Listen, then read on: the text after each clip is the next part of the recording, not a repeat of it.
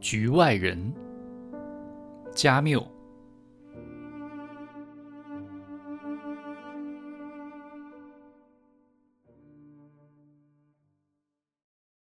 这一星期，我工作很努力。雷蒙来找过我，说他把信寄出去了。我跟埃马努埃尔去了两次电影院，他对银幕上发生的事情总看不懂，我不得不给他解释。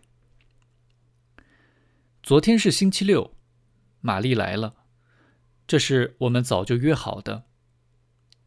我对他产生强烈的冲动。因为她脚上穿了一双皮凉鞋，身上穿了一条红白条纹的漂亮连衣裙，隐隐约约可以看见他那对结实的乳房。太阳把他的脸晒成了棕色，整个人像朵花儿。我们坐上一辆公交车，到了离阿尔及尔几千米外的一片海滩。海滩的两边耸立着悬崖峭壁，岸上是一溜芦苇。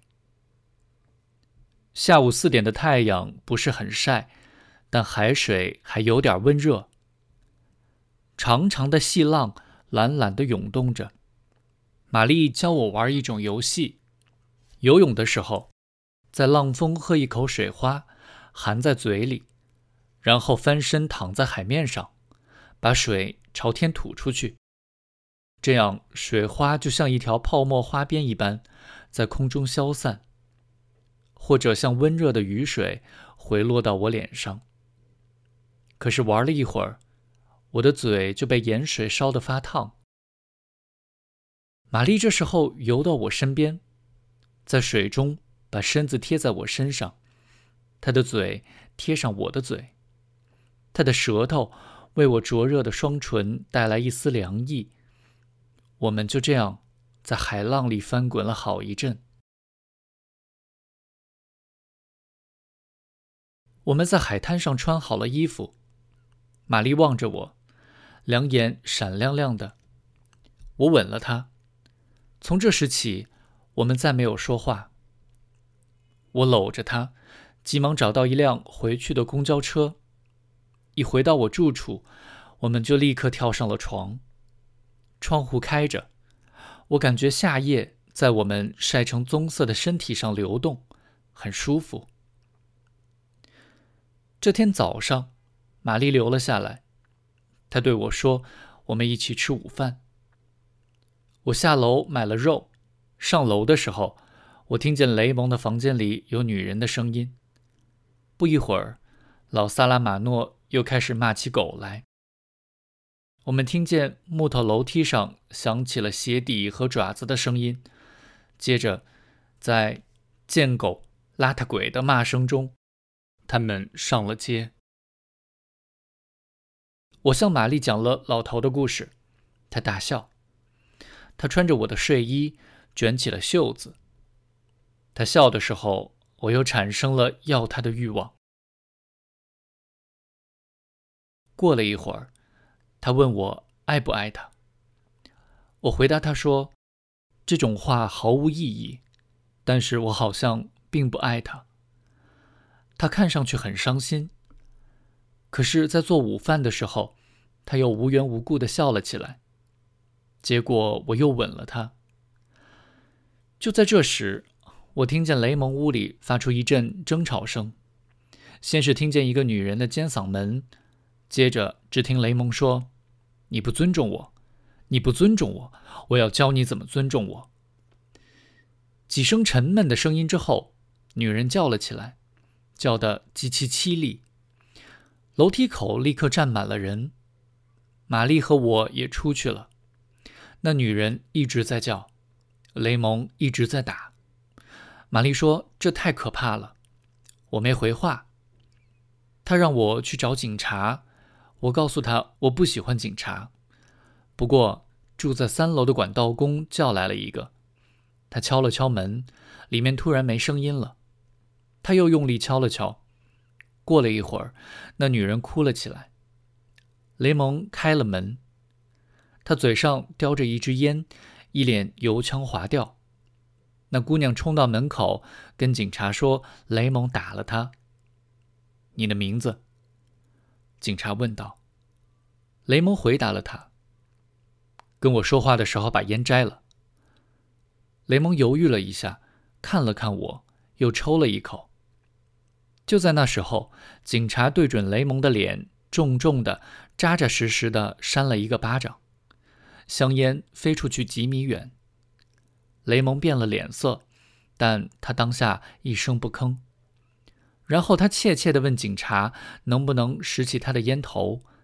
警察说：“可以。”但他加了一句：“但是下一次你记着，别把警察不当回事。”这期间，那个姑娘一直在哭，不断重复说道：“他打我，这个龟孙子。”于是雷蒙问：“警察先生。”叫一个男人“龟孙子”，这是合法的吗？但警察命令他闭嘴。雷蒙于是转向那个女人，对她说：“等着吧，小娘们儿，我们还会见面的。”警察让他闭嘴，叫那女人走，还叫雷蒙待在屋子里等着局里的传讯。他还说：“雷蒙醉了，哆嗦成这个样子，应该感到羞愧。”这时候，雷蒙跟他解释说：“我没醉，警察先生，只是我在这里，在您面前，我忍不住哆嗦，我也没办法。”他关上门，大家都走了。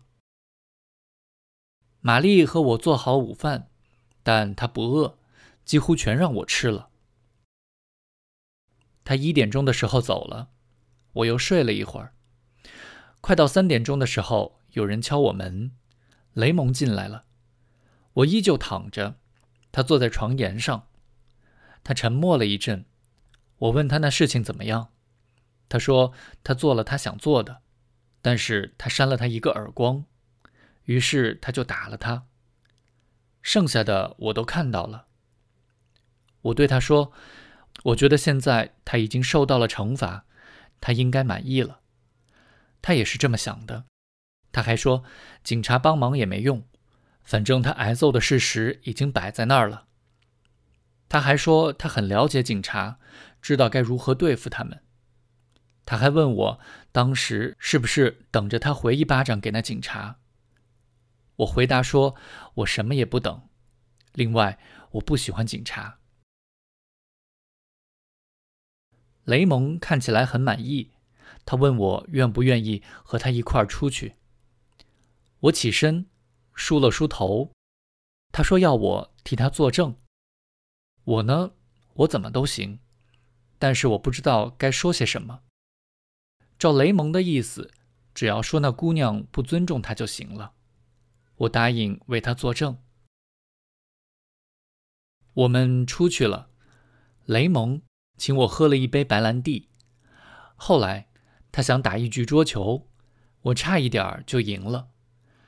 他还想逛妓院，我拒绝了，因为我不喜欢。于是我们慢慢走回去。他说他惩罚了他的情妇，觉得非常满足。我觉得他对我确实不错。我想这真是个美好的时刻。远远的，我看见老萨拉马诺站在门口，神色焦虑。走近后。我发现他没有牵着他的狗，他四处张望，原地打转，使劲朝黑黢黢的走廊深处窥探，嘴里嘀嘀咕咕，睁着他那双小红眼在街上搜寻。雷蒙问他怎么了，他没有立刻回答。我模模糊糊的听他嗫嚅着：“贱狗，邋遢鬼”，心里依旧焦躁不安。我问他：“他的狗去哪里了？”他语气生硬地回答说：“他走了。”然后突然间，他滔滔不绝地说起来。我像往常一样带他去练兵场，赶集的木棚边上围着很多人。我停下来看《落跑之王》的演出，而当我要继续走的时候，他已经不在那儿了。当然，我早想给他买一个小一点的项圈了。但是我从来也没想到这个邋遢鬼能这样就离开了。雷蒙对他说：“那狗可能迷路了，它会回来的。”他举了好几个例子，说狗能够跑好几十公里找回主人。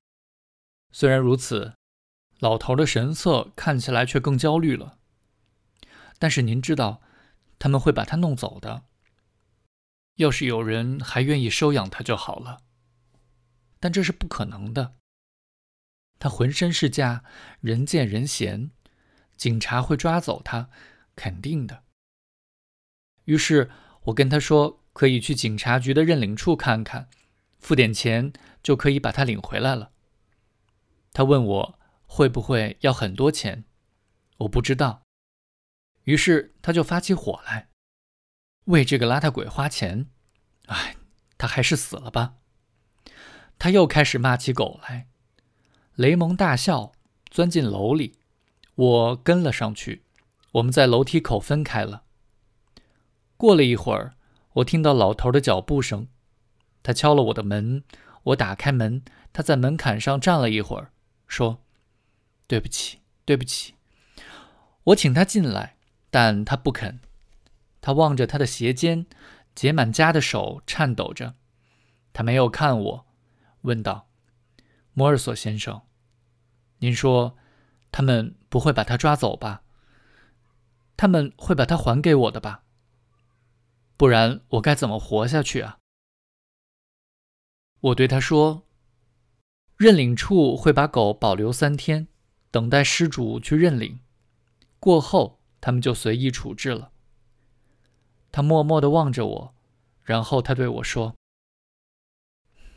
晚安。”他关上门，我听见他来回踱步的声音。他的床咯吱作响，我听见一阵细微而奇怪的声音通过隔墙传来。我明白是他在哭。我不知道为什么想起了妈妈，但我明天早上要早起，我不饿。没吃晚饭就上了床。